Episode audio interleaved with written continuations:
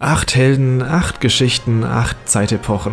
Darum geht es in Life Alive, dem Remake des gleichnamigen Super Famicom Games.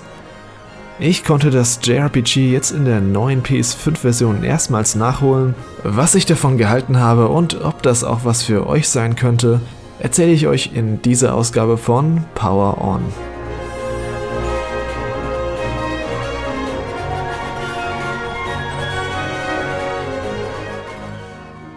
Life Alive lediglich als JRPG zu bezeichnen, würde dem Game und vor allem seiner Struktur nicht ganz gerecht werden.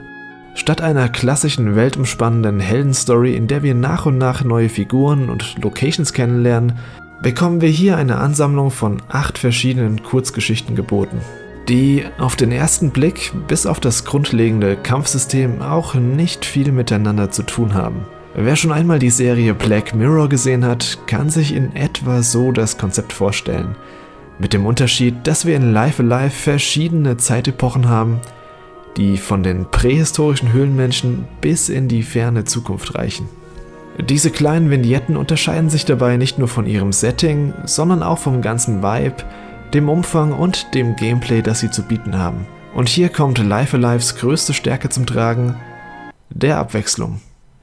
Man darf sich hier allerdings keine zu komplexen oder tiefgründigen Handlungen und Charaktere erwarten. Vieles, was man geboten bekommt, ist eine Ansammlung von Abziehbildern und Klischees aus den jeweiligen Genres. Mal mehr, mal weniger platt und manchmal gibt es auch noch den ein oder anderen netten Twist am Ende. Aber wer sich popkulturell etwas mit Filmen und Serien in den jeweiligen Genres auskennt, der wird hier das meiste aus drei Kilometer Entfernung kommen sehen.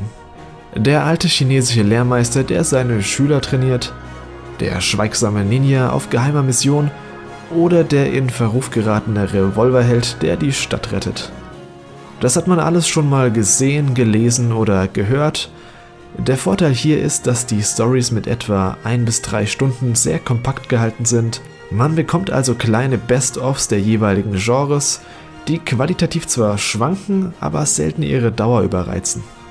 Mein persönlicher Favorit war zum Beispiel das Kapitel in der nahen Zukunft, in der man die volle Ladung Anime serviert bekommt. Dazu noch mit einem ikonischen Intro-Song und einer gelungenen Mischung aus Humor und Drama.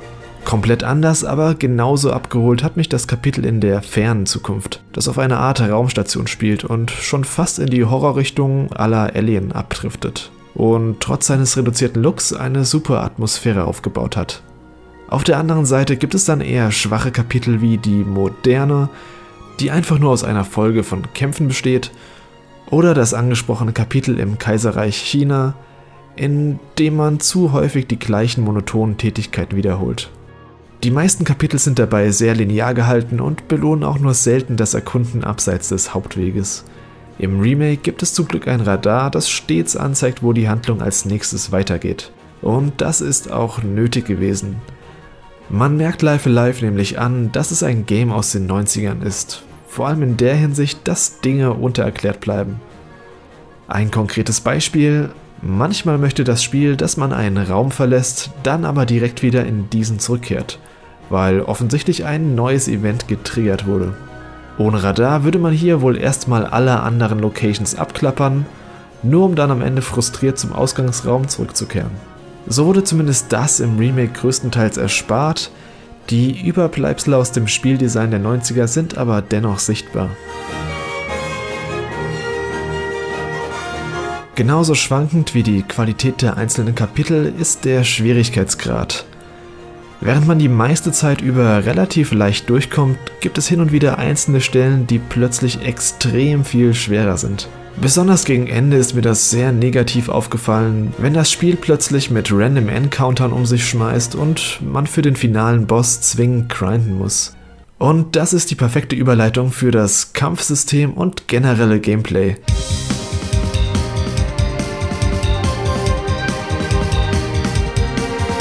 Zwar macht jedes Kapitel gameplay-technisch Dinge strukturell etwas anders, so ist das ferne Zukunftskapitel zum Beispiel eher eine Art Adventure ohne Kämpfe, während man im feudalen Japan selbst entscheidet, ob man eine Burg pazifistisch oder gewalttätig infiltriert. In wiederum anderen Epochen hat man mehr das Gefühl eines typischen JRPGs mit Partysystem und Grinding-Möglichkeiten. Zusammengehalten wird das Ganze aber übergreifend von einem relativ klassischen menübasierten Kampfsystem, bei dem man sich auf einer Art Schachbrett zusätzlich strategisch bewegen muss. Das Ganze ist recht einfach zu verstehen, die Distanz zum Gegner und deren Schwachpunkte sind hier stets der Knackpunkt, wodurch man sich in jedem Zug entscheiden muss, ob man eine Aktion ausführt oder doch lieber die Gelegenheit nimmt, um sich klug neu zu positionieren. Ein durchaus spannendes System, das sich allerdings nach einiger Zeit abnutzt und besonders im Endgame von einem Geschwindigkeitsboost und einer Auto-Battle-Funktion profitiert hätte.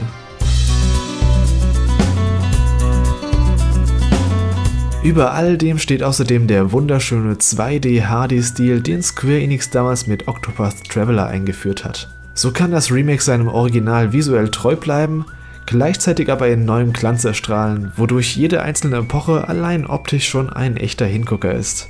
Besondere Highlights stellen hier das im Mondschein angesiedelte feudale Japan dar, sowie die dreckig stimmige Kleinstadt im Wilden Westen Kapitel. Obendrauf gibt es einen wieder mal absolut fantastischen Soundtrack von Yoko Shimomura, der in jeder Epoche die passende Stimmung transportiert und mit so einigen Battle-Themes aufschlägt, die mir auch noch Tage später im Ohr herumgeschwirrt sind.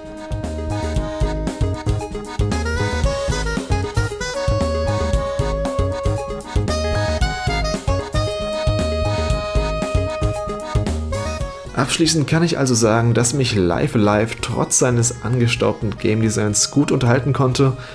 Die einzelnen Kapitel sind tonal unterschiedlich und kurz genug, damit man am Ball bleibt, auch wenn man mal einen kleinen Durchhänger hat. Die große Auflösung und Zusammenführung am Ende hätte allerdings noch Luft nach oben gehabt. Ohne zu viel zu verraten, hätte ich mir mehr Interaktion und ein größeres Aufeinanderbezug nehmen zwischen den einzelnen Charakteren und ihren Stories gewünscht und ein weniger grindy-lastiges Endgame. Das Konzept der unterschiedlichen Epochen mit den verschiedenen thematischen und Gameplay-Schwerpunkten ist jedenfalls klasse und ich sehe darin eine Menge Potenzial, wie man das heutzutage noch besser umsetzen könnte. So bleibt Life Alive für sich ein sehr gelungenes Remake, das trotz einiger neuer Komfortfunktionen den Spirit des Originals sehr gut transportiert. Eine Art von Remake, wie ich es mir in Zukunft auch von anderen Games dieser Generation wünschen würde, und gegen ein Sequel im gleichen Stil, angepasst an moderne Spielgewohnheiten, hätte ich jedenfalls nichts einzuwenden. Und jetzt will ich natürlich noch von euch wissen, wie hat euch Life Alive gefallen? Habt ihr es schon gespielt oder habt ihr es noch vor? Lasst mich das gerne unter dem YouTube-Video wissen. Weitere Reviews, Specials und andere Branchenthemen findet ihr bei uns auf poweroncast.de oder folgt uns doch ganz einfach auf YouTube oder Spotify. Wir sind Power On, der Gaming Podcast. Vielen Dank fürs Vorbeischauen. Bis zum nächsten Mal.